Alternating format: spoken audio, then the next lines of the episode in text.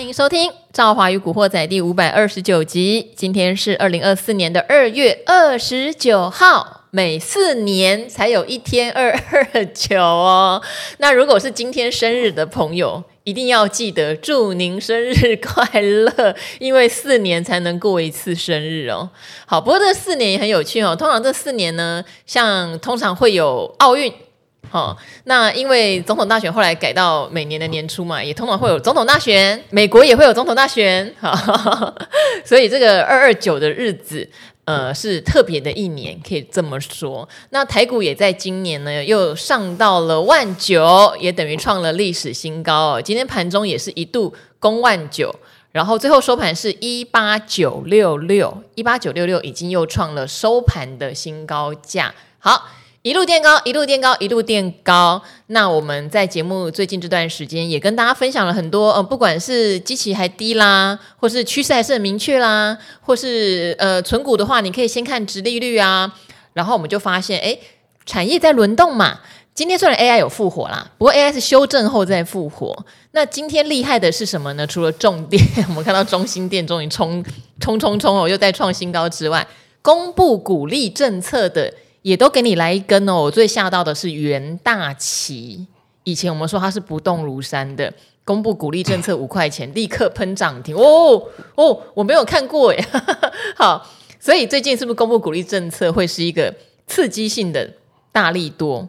好，那如果没有办法掌握，因为你看一公布就涨停板十趴，等于吃掉了可能两三年的殖利率哦。那到底该怎么来判断？我们怎么参与鼓励公布这样的行情？哈，我们先来欢迎今天的来宾。今天是我们的存股教父古鱼。Hello，各位投资朋友们，大家好，我是古鱼。有没有听出来古鱼的声音其实有一点点烧香？然后他感冒了，感冒了，我就跟他说：“哎，那我们今天 Podcast 就不然就先不要录啊，我们找别人这样。”古鱼就说：“可以啊，他可以，就可见他非常热爱我们这个节目。”哎，为什么笑而不回啊？不是啊，那个我们录个音而已，没有什么太大的影响的嘛，对不对？因为哦，要鼓于出门啊，真的不是一件简单的事情。对，就是能够驱动他的。应该就是友情了吧？我想没有错，我们都是基于友情而出门的哦，好不好？跟你的交情不好的话，我是我是不出门的啊。我本来想说钱，后来想说录这也没什么钱。好，我问你哦，因为我今天早上看到元大奇涨停，我第一个选择传的对象就是古鱼。嗯，没有错。哎、欸，你看这个平常跟你一样都不会动的东西，突然动起来了。啊，乱讲！明明是我之前有介绍你投资这一档，好不好？元大奇我存过。后来我真的觉得太无聊了，我就把它卖掉了。对，没有错。好，元大奇以前我记得我存的时候好像四十八九块。哦，对。对，那今天涨停，我看一下多少钱哦？是不是已经六十块了啊？呃，好像超过了。已经超过了吗？我看一下。超过了，超过了。哦哦哦哦，现在快七十块了，那也安内。我之前我之前存的哈是，我、哦、找一下，真的很多年前，大家也可以看一下。我记得我还印象很深，我存在四十九块左右吧。其实好像不应该这么没有耐性，嗯、因为它的殖利率一直都很稳定。没有错。对，呃，大家知道期货公司哈，大家以为赚的是交易费。手续费不是哦，不是，他赚的其实是我们都会放期货保证金，然后那个期货保证金他会拿去做一些定存或是买一些类债券的东西，然后低风险的，但是利率还不错的，那所以升息年元大期就赚的特别多。嗯、哦，好，那我也没想到啊，他公布要配五块钱，今天喷涨，今天快七十块。哎呀，我好后悔啊！好，古鱼怎么看待呢？因为最近看来的话，会陆陆续续公布年报。对，那有的人公布年报，就顺便讲一下预估的配息。虽然这个配息要到股东会才是最后的定论，但通常不太会有大幅改变啦。嗯、董事会开了就开了啦。哦，对对。那你觉得最近是不是大家可以着眼在这种预测它有高股息，然后一公布可能就会大涨的行情？呃，我想哈，我们要先了解台湾人投资习性的一个问题哈。嗯，什么习性？就是台湾人啊，特爱高股息啊。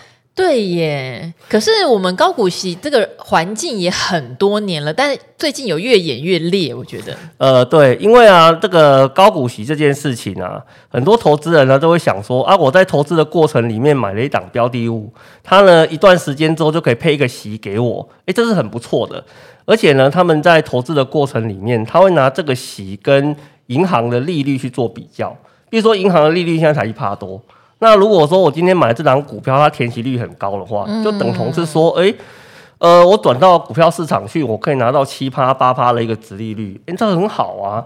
所以，呃，最近这两三年来啊，那他们发现很多这种高股息的个股或是高股息的产品，它竟然填息率都很高，对，当然就会吸引很多投资人，他的资金就往这个地方去做哦、呃、一个移，呃，做一个移动。刚股有提到哦，台湾的民众投资人特别喜欢高息，但我觉得啊，这个喜欢高息是这两三年比较明显的趋势，因为很多高息股大涨的关系，所以买高息 ETF。哎，以前我们都说哦，你买高息 ETF，每年有稳稳赚个五趴就很好了，五趴哦。可是现在已经不是这种想法，现在会觉得加上资本利得，每一次配息。可能八趴九趴，甚至像最近我觉得过分的什么零零九一九，是不是？嗯，没有错。他就一直要维持他十趴以上的殖利率，就越配越多这样子。没有错。对，好，所以我觉得这个是有点把大家的胃口养大了，嗯，所以才变喜欢高息。那我自己个人的疑虑是说，对啦，我早知道 四十九块元大旗蛮不错，不应该卖。可是如果今天公布股利政策，一根涨停板是十趴，那本来股息殖利率。五趴好，六趴好了，七趴好了，你涨一根也就吃掉啦。好，甚至如果再续涨，那你可能两年的殖利率都吃掉啦。这样子对吗？我说就是，要不我就提早买，要不看到它涨停就算了，是不是这样？今天好像零一也是这样子。呃，没有错，事实上我们过去在看台股市场啊，只要呢它发布出来的值利率超过五个 percent 以上的。你很容易看到呢，它会有股票趋涨的一个短期现象。嗯，你今天讲这个零一啊、元大旗啊，这个其实你换算之后，它的值利率大概在五点五个 percent 左右而已，还没有很夸张。嗯，可是呢，它都直接送你一根的涨停板啦，十趴。对啊，那你看哦，我为了赚五点五趴的殖利率，结果呢，隔天开了个十趴的涨停板，那就像刚刚赵华讲的，等同我两年的的殖利率一口气就被拿走了啊。所以呢，你如果没有一开始在做提早布局的一个动作，那事实上它后面涨上去的这个呃那个价差的部分啊，那基本上你是完全都没有赚到的嘛，对不对？而且你看啊，像以前台股市场更夸张的时候啊，像是如果它配的殖利率超过七个 percent 啊，几乎没有什么意外的，隔天都是直接开涨停板的。所以啊，在这种情况之下。呃，其实投资人他要去思考的一个问题是说，第一个，你能不能够去做殖利率的预估？哦，因为像以前我们在节目都有教过嘛，你可以用了一间公司，它最近四季的一个 EPS，再去乘上呢它过去的一个现金股利的政策，这样你大概就可以去推估说，它今年可能会配多少钱。那我在这个时间点做布局的话。那呃，也许呢，我可以拿到多少的一个殖利率表现？你在这个时间点就可以做一个提前预估的动作。你如果是这样子的一个投资人，那你就有机会呢去布局到这种呃现金股利的政策一发布之后，然后呢隔天就喷涨的一个行情。但是我相信哦。嗯，绝大部分的投资人哦，都是很懒惰的啦，没有那么勤劳在算这个东西啦。有时候只是刚好运气好碰到了，然后它就涨上去了，大概都是这个样子。好，其实大家还是可以看一下手上的持股啦哦。我刚才随便翻一翻，因为我常常讲我的自选股的选股池有两百五十档股票，就是五个 item 都满满的，没有啦。因为我要做节目，所以像今天我一开盘我一看我就知道嘛，今天 AI 股有反攻。像散热啊，对不对？像纬颖这个之前的领头羊涨停板，还有很多的板卡都大涨，我就会知道，哎，今天在这个板卡风里面，AI 相关的有起来，但是这不代表我有它，或是我很爱买它。那我要做节目，我必须知道嘛。那今天重电大涨，这个 是这重中之重，因为我们已经追踪很长一段时间了。哦、对，华晨在涨，然后后来市电跟涨，我们在期待谁？期待中心电嘛。这都不是讲一天两天哦，也不是讲一个月两个月，可能都讲好几个月了。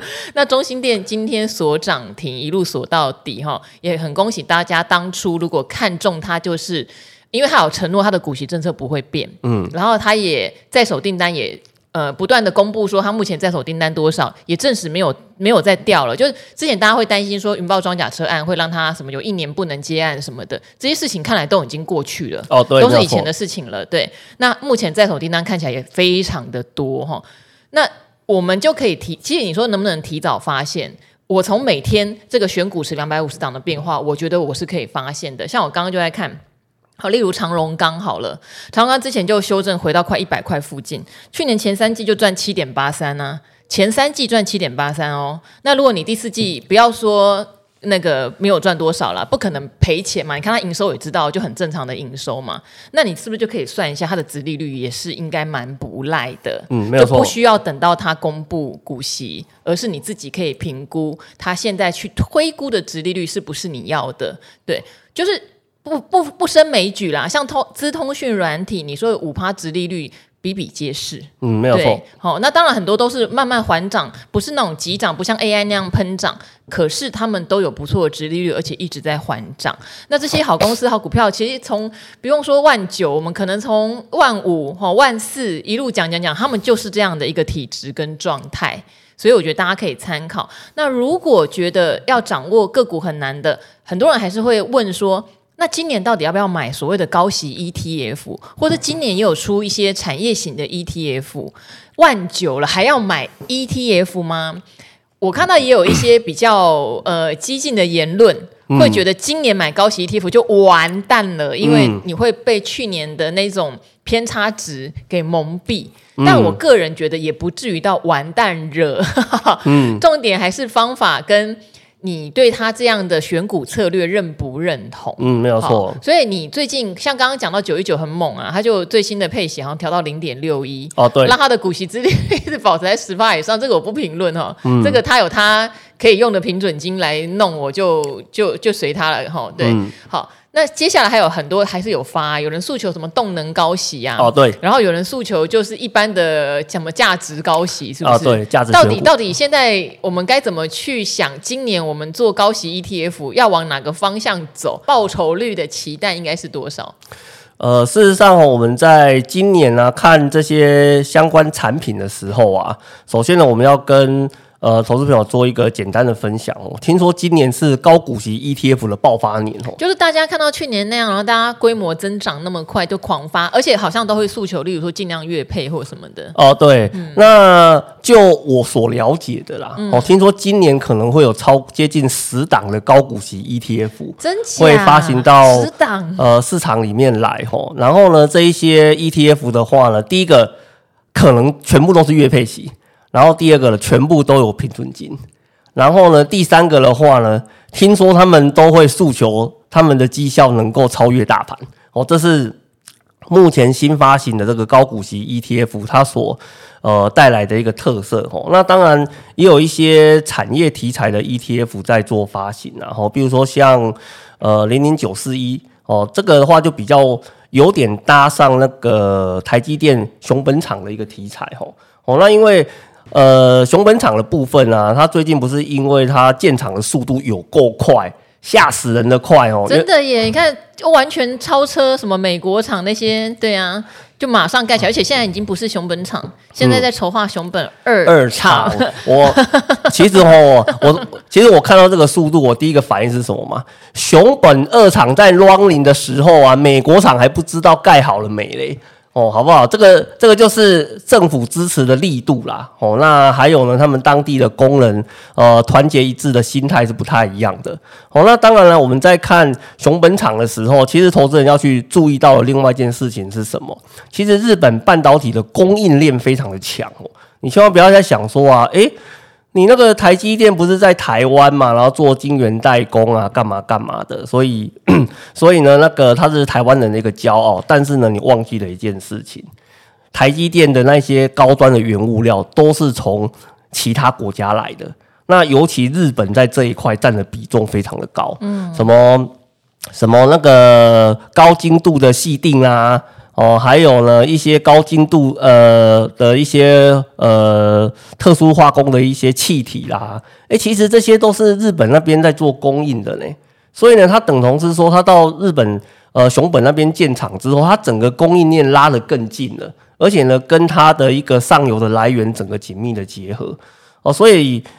呃，如果说是对呃半导体供应链的上游有兴趣的话，哈，其实，呃，我就觉得投资朋友可以去研究一下九四一这一档产品啊，因为它就等同是说，你常常在报纸上听到很多啊，台积电跟谁买设备，台积电跟谁买材料，台积电干嘛干嘛的，只要是跟上游相关的，基本上呢都包含到这一档。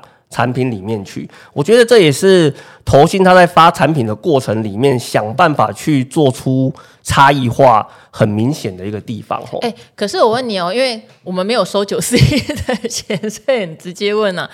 中信它有发这个上游半导体，哎，对，中信还有发关键半导体，对，中信还有发一档，现在很多人就是该该叫的。关键什么电池呃，电池与能源，哎、欸，对，对不对？电池与能源就套牢比较深喽，嗯，所以大家也会有点惊哦，因为我们常常在讲说，产业型的 ETF 比较适合当卫星投资，嗯，可是卫星投资也要看，像我自己个人，虽然我我的风险承受度我觉得比较高，我还是会找比较大领域，例如整体半导体。哈，讲到半导体，你可以讲零零九零四啊，就星光 星光的台湾半导体，它就按照台湾的半导体的市值权重来排的嘛，就很被动。是的一档，好，那零零九四一它是按照上游，它之前还有关键，对不对？嗯、那这个东西不会太利基型太小，而重蹈覆辙，像电池，因为那个产业太小，导致锂矿暴跌的时候，那一档 ETF 现在就是陷入了套牢的窘境里面，会不会有这样的问题？嗯呃，首先呢，我们先针对刚刚赵华讲的这三档啊，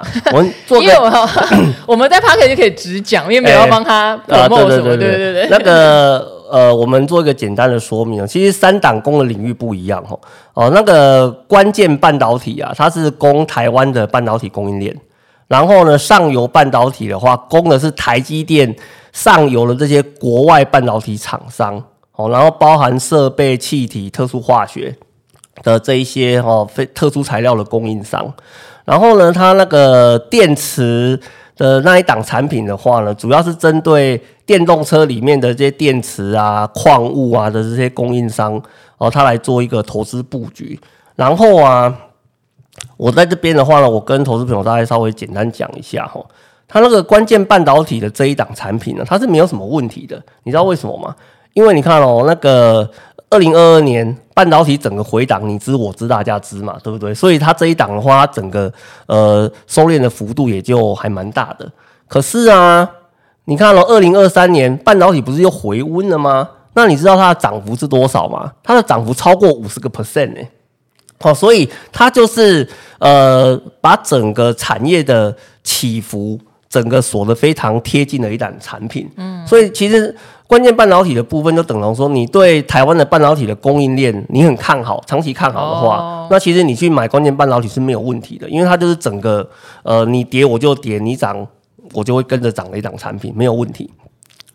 那可是电池的这一档啊，有点遗憾啊，哦，我们必须讲，它有点遗憾哦，因为 它原本设计的利基点是非常好的。哦，因为我们知道，这样原本电动车里面呢、其实最贵的料件就是属于电池的这一块。然后呢，那它很大的一个成本的来源就是它上游的这些矿、这些锂矿的这些公司。但是很遗憾呢、它这个呃矿产的部分呢、因为价格崩坏了嘛。哦，因为它发行之后没有多久，呃，出了一些状况，所以它上游的这些呃矿的一些报价出现滑落的一个现象，所以呢，导致它投资的这些矿产的公司整个股价都不太好。再加上最重要的一件事情啊，它里面有投资了很多家中国大陆的公司。那这些中国大陆的公司啊，它就是做他们的电池供应的嘛，像那个什么宁德时代啊，它为了去抢到更多的市占率。结果呢？中国大陆正常发挥啊，好不好？各位知道中国大陆介入的产业会发生什么事情？来，赵华，你觉得呢？杀价竞争没有错，就是杀价竞争，血流成河啊，没有错哈。那这一档产品的话呢，也不意外哦，刚好它里面这一些哦，在中国大陆哦，然后做电池的这些相关的厂商，又搞起他们的老本行杀价竞争了哦，所以导致呢这一档的整体的投资绩效变得非常非常的差。但是呢，它的绩效不好。电动车的绩效就会好了，嗯，你知道为什么吗？为什么？因为电池就变便宜啦。好，因为零件变便宜了。有时候我们看一个产业链也是很有趣哈，啊，例如说做这个呃领域的血流成河，做另外一个领域的毛利提升。嗯、对，没有错，没有错。所以你看哦，这一档电池的产品，它的呃那个报酬率大幅滑落的同时啊。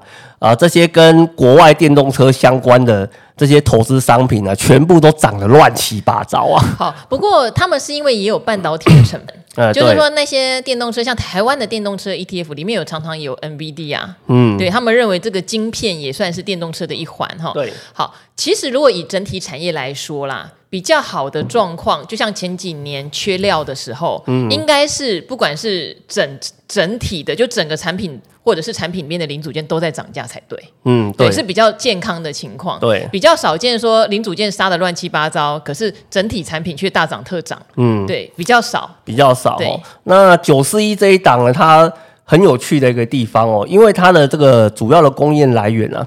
嗯，我有大概看了一下，应该是没有中国大陆哦，应该是没有中国大陆，它应该目前没有了，目前没有哦。它主要的话是呃美国、荷兰跟日本哦这几个地方为主，日本其次，荷兰第三。对，然后啊，你要记住一件事情啊，那个美国老大哥做主导的地方很难出现杀价竞争这种事情啊。嗯哦，他也不会呢，说什么一间公司为了抢市占啊，就让你把所有人的干掉啊，什么流血竞争啊，什么超额补贴这种事，他们几乎是不不太会发生的。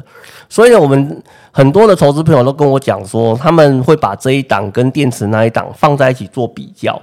我是觉得啊，我觉得这个比较的基准不太对。哦，比较基准不太对，因为像九四一这种上游的，它原本就已经是在他们那个领域里面。的一个呃非常关键的供应商，而且呢，整个供应的市占率大概三呃三十趴四十趴以上都有了，而且这个产业链不是最近才新兴的，它这个跟着整个半导体一路成长上来，每家都是三四十年的那个公司的，根本要杀价竞争，过去早就已经杀过了，现在的话呢，就是停下来，然后呢，我的。供应的状况，我的市占基本上都是稳定的，根本就没有出现杀价的一个必要性。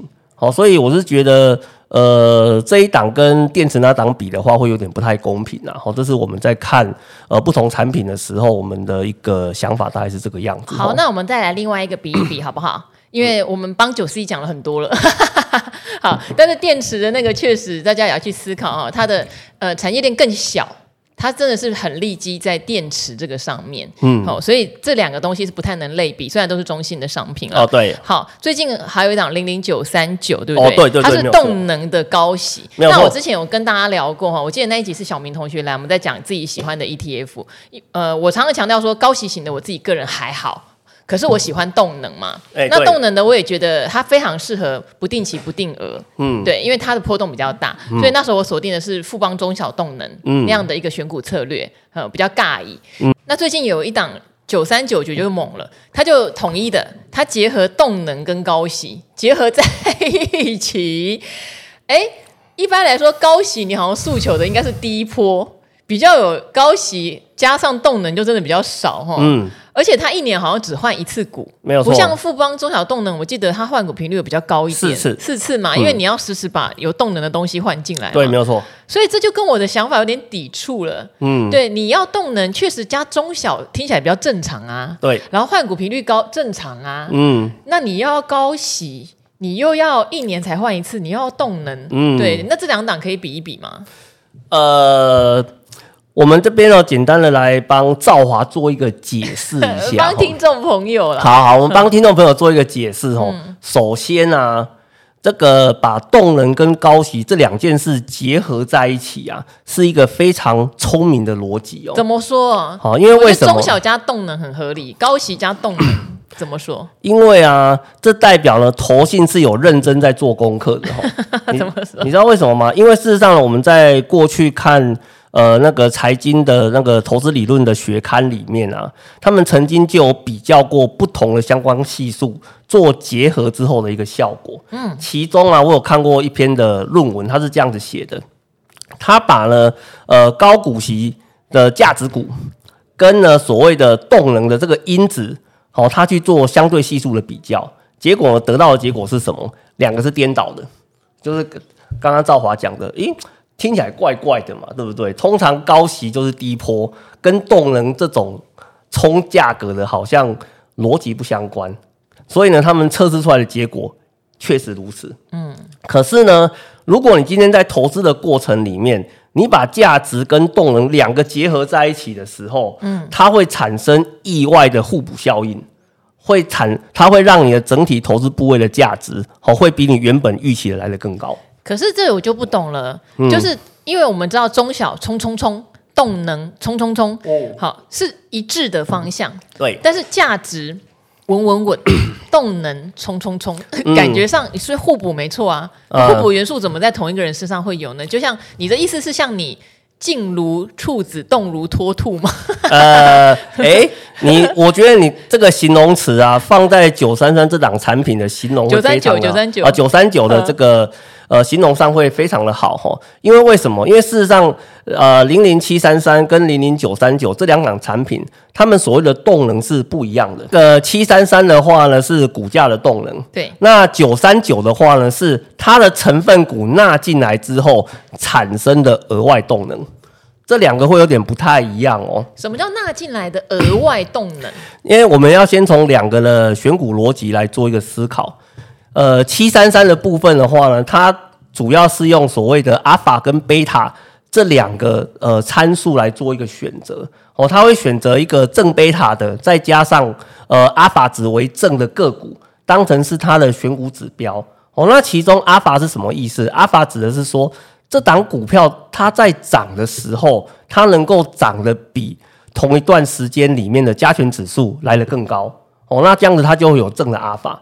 那他在选股的过程里面，他就选说哦，我中小型类股里面哦有阿法的公司先选出来，然后呢，阿法值特别高的这些公司就变成是我要买进来的标的物。嗯，表示呢，这间公司呢，在我监测这段时间里面，它 always 都跑了比大盘还要多。那我就认为，你在我下一次选股这段时间，你应该有很大的机会，还是可以继续跑的比较多。嗯，哦，这个是。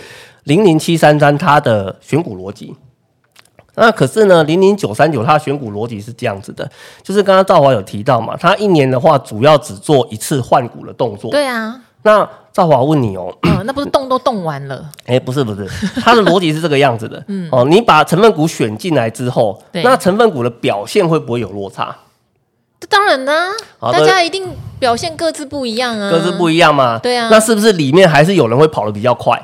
这当然了，有人会跑得比较慢。就像我们常常讲，你存股变标股，可是你不要问我什么时候变标股，只能说有机会。对，它的逻辑有趣就在这个地方。对，他把成分股选进来之后，发现它开始变标股了，他就把它的比重往上拉，然后呢，把那些呢没有变标股甚至落后的，他直接把它的比重往下调。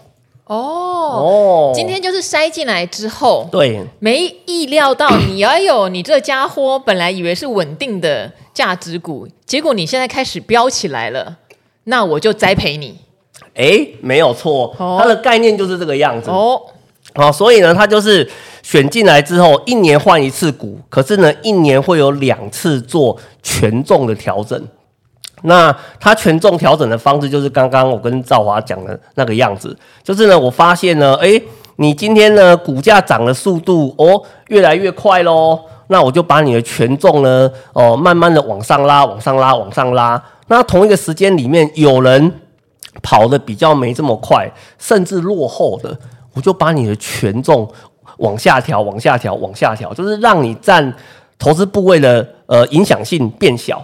然后呢，那些跑得比较快的那一些，让它的影响性变大。这样子的话呢，我呃，我既可以拿到你的殖利率，那我也有很大的空间可以拿到资本利得。所以这就是厉害的投信在后面发现有这个现象，对不对？就纯股变标股的现象来设定的。对，没有错，没有错。哦，所以像这一档产品的话呢，哦，那如果说投资朋友是对呃动能投资术有兴趣的话，哦，那其实你应该是要花点时间来关注这一档它的一个表现，哦。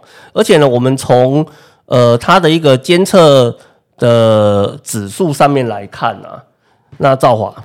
你知道那个高股息的指数啊？嗯，我大概监测了其中的八档，嗯，好，就是坊间你能够听到那几档，什么八七八啦、九一九啦、九一五啊、九一八啦、零零五六啦，嗯，好，这一些呢，我们把它放在同一个时间点，嗯，我从今年的一月五号开始看，看到呢现在的哦，比如说现在二月二十八号好了，好，二月二十七号，那你知道哪一个呃指数跑得特别快吗？嗯，就应该是刚刚讲那个动能指数跑特别快吧？哦，没有错，就是零零九三九，它的指数跑得特别快，哦，而且呢，它的绩效的表现呢，啊，大概是其他指数的两倍，两倍有点多了，两倍，因为两倍有点。对，超过了，对，有点超过了哦。因为其他的话呢，大概从一月到现在，指数累积的报酬率呢，大概是在两个 percent 到二点四个 percent 左右。那可是呢，九三九它代表了这个指数的话呢，它大概跑到五点四个 percent 左右，哦，等同是翻了两倍上去。好，那我问你哦，因为高息型的商品很多，对，当然这档有它的特色。那大家喜欢的高值利率的九一九呢？月配息。呃，Number One 的九二九呢？对，嗯、还有最传统的零零五六呢，零零八七八呢，这么多，还有今年还要再发十档，对，没有错，这这么多，嗯，你吸引就比较吸引你的条件会是在哪些部分？比较吸引我的条件的话哦，事实上我们在看高股息的产品啊，我们发现啊，大概从零零九零零之后啊，嗯、产生了非常大的一个变化，嗯，我们在讲啊。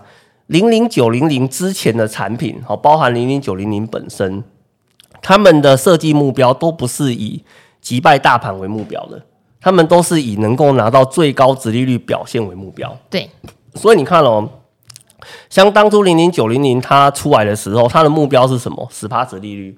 哦，那这个让呃这个口号让当初的市场呃为之惊艳。可是呢，我们也发现到一个现象，九零零之后的这些高股息的产品。他呢，不盲目的追求所谓的最高值利率的表现哦，他们都大概把他们的指数平均值利率控制在七趴以上哦，七趴以上。可是呢，他们都会多了另外一个目标，就是他们在呃整个指数的累计报酬率的部分会比加权指数来的更高。嗯，哦，那这个是我们在看产品设计的时候。哦，我们大概会把它分成，就是九零零之前的产品跟九零零之后的产品，哦，它的整个设计目标会不太一样，哦。所以呢，你如果说今天我们在挑这种九零零之后的产品，像刚刚赵华讲的九一九啊、九二九、九三九、九四零，哈，这些啊已经呃已经确定会发行的这些产品，那事实上他们都带有击败呃大盘的一个使命。哦，出生在这个世界上哦，我 出生在这个世界上哦，所以呢，这时候就有趣了哦。嗯，谁能够真正做到这件事情？等于今年发的高息 ETF，我想都必须有一点推陈出新的噱头，或是方法、策略在里面。对，不然你怎么去跟以前这些老牌而且规模千亿的高息 ETF 来做 PK 呢？对，你要怎么去跟他做出一个差异化？嗯、你要怎么？把这些顾客从他的手中抢过来呢，他就必须做出一些呃非常明确的差异化，嗯，然后呢，让他可以呃把这些客户的这些定存定额的钱啊，或是银行里面的钱啊，全部都把它掏出来，然后呢，投资在呃你的呃产品上面去。好，那当然我们再看像九一九，它的策略是什么？它就是两段式选股策略嘛，对不对？它就是用。呃，所谓的一段是选高息，一段是选预估成长，嗯，哦、呃，来达成说，哎、欸，我可以帮你拿到高的殖利率，然后呢，我也让你有机会可以超越大盘。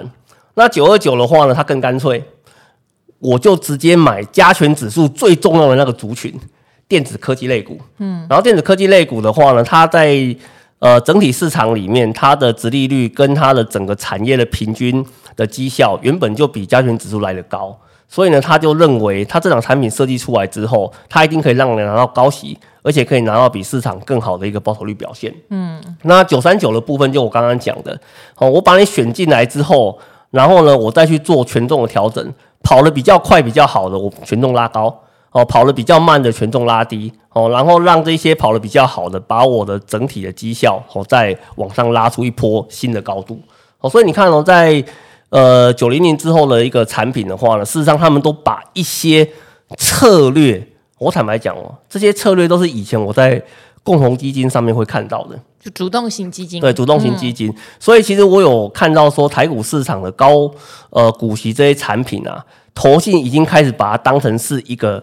呃，公司的旗舰产品的概念在设计了，哦，他就是把过去他们在共同基金投资的过程里面，发现到了一些有用的策略、有效的策略，开始慢慢的往 ETF 这边来做，呃呃移转的一个动作，哦，所以我所以我相信呢、啊，在今年后续再发行的这些呃高股息的产品啊，我一定可以再找到很多有趣的一个策略在。哦，在在上面可以来做一个研究。好，这个大家可以陆续来观察，今年发的 ETF 会告诉你它的策略是什么，因为你不可能跟别人一模模一样样哦。刚我就在思考说，没有错啊，它虽然一年换一次股，以九三九来说好了，可它中间可以去调整权重。对，调整权重这件事情，是不是就有主动的意味在里面呢？虽然叫做被动式，可能有些条件会列出来，哦，符合这些条件的，我才去调它的权重。对，但是我觉得它多多少少已经有点化被动为主动的味道在里面了。是 好是好还是不好？因为刚发行，嗯、有时候我们都得验用时间来验证。哦、就像很多人说，你不管怎么说，零零五六就是发行这么久，嗯，零零五零就是发行这么久。当然，零零五零也没什么好好策略的啦，它就是完全跟随大盘指数的一个一个被动式的选择这样子。对，那接下来新的这些加入很多名称的哈。不管你是什么动能啦，你要低坡啦，你要价值啦，你要做什么的，嗯、它已经有越来越多的设计在里头了。哦，对，好，大家可以去思考啦。听了你是不是你想要的？嗯、还是你就很单纯？像我就很单纯，我觉得可能我就是喜欢。高波动的商品，哎，我可能就是去扣高波动的商品，因为我知道它的 tempo 怎么走。哦，对，对，因为毕竟这些新商品哈，你没有经过个两三年的一个巡回来看的话，也不太确定。你说打败大盘，就像古鱼讲的，是不是真能打败大盘啊？我不知道。会不会今年如果假设大盘有修正，他们反而并不见得有缴出更好的成绩单，不确定哦。哦，对对对，对，对，还是需要一些时间的验证啦。哦，对，其实我们有一件事情要跟投资朋友做一个说明啊，就是说。新的产品上来的时候啊，在一开始去参加募集啊，事实上就是一个赌注，你知道吗？哦，就是第一个就是赌注说它这个策略是有效的。哦，那如果它策略有效的话呢，你就会呃非常顺利的跟随这个产品啊，它不停的去做成长的一个动作哈。但是呢，在产品发行的过程里面呢、啊。它也是有可能会遭遇到一些特殊的危机状况啊，所以导致它的整个发行的绩效就会比较呃不如预期哦。那特别现在那个加权指数已经来到一万九千点的一个位置吼哦，我们坦白讲哦。一万九千点的话呢，从去年到现在呢，它都是一个相对最高点的一个位置哦。哦，这个这个这件事情是那个毋庸置疑的哈。所以呢，很多人就会质疑说，在这个时间点去做这种高息的投资啊，那你的风险会不会太大？其实我跟你讲哦，其实最大的风险是什么？你知道吗？最大的风险的话是说，它的呃最后的累积的总绩效会。不漂亮，嗯，会不漂亮，因为因为为因为为什么？你看，像其实很多人会都会跟我讲说，哎，零零九一九的绩效很漂亮啊，不管是单年度或是累积的绩效非常的漂亮。可是到我们以前就在节目提过这件事情了嘛，那是因为它发行的时间点正好是在那个近期台股的一个相对重挫滑落后的一个低点。刚好是在那个时候发行，所以等同是说，它发行的基础比较低，就会导致它后面去看整个报酬率数字的时候会特别漂亮的一个主要原因。好，那你都当然现在这个时间点发行这个一万九，接近一万九这个位置，其实在最近这两年来看，都是一个相对最高点的一个指数。当然你问我，我觉得指数会上两万点，会上两万五千点的。我对我来讲，你要去做投资都没有问题。可是呢，你累积出来的那个数字，可能就比较没有这么的漂亮哦。这是我们要特别跟呃投资朋友来做提醒的一个地方哦。好，那今天哈、哦，股鱼身体为恙哈，我们就没有再跟他说双口相声。我们是很认真的跟大家聊了一下哈，除了这个最近的鼓励政策公布催化剂，这个大家可以留意，而且。这个最好不要是现在才开始急呼呼的做功课啦。我们常常会提醒说，有高值利率的股票，我们早就可以来计算了，因为从去年十二月营收出来之后，就可以来做一个基本的估算。除了哈，除了有些，例如说外销导向，可能第四季会有一些汇损的问题，或者是说它过去呢，呃，同样的营收结出来的获利数字落差很大。但是我们常常发现呢，有一些稳定的高值利率股，他们就是撇除这样的问题，但营收多少？差不多结出来获利就是那样，所以虽然第四季的呃季报要随着年报出来，我们才会知道，但事实上提早预估并没有很困难哈。嗯、大家试着去估估看，就不用发生这种哦，一公布鼓励政策突然涨停板啊，涨停板啦，嗯、那就两年值利率没啦，对还要吗？哈 哦，这种问号跑出来，这其一，其二就是今年我刚刚股鱼透露，搞不好会有十档 ETF 是高息型的要发。至于他们到底用什么样的本领，他们现在诞生的原罪就是要超越大盘。以前的高息 ETF 不是这样的一个使命的，哦，嗯、没错。但现在却有这样的使命哦，能不能达成呢？好，大家在选这种刚发行的商品的时候，也要格格外留意啦，因为他们比较没有经过时间的淬炼。哦，对，没有错。当然，新的策略我们都很认同，也觉得很有意思哈，越来越厉害了，没有错。好，那我觉得大家就评估看看哈，今天也帮大家。呃，帮最近台面上热门的一些 ETF 做了一些解说。好，那今天也很谢谢古鱼喽，也希望各位古惑仔们在股海操作顺利。那就跟大家说拜拜吧，拜拜，拜拜。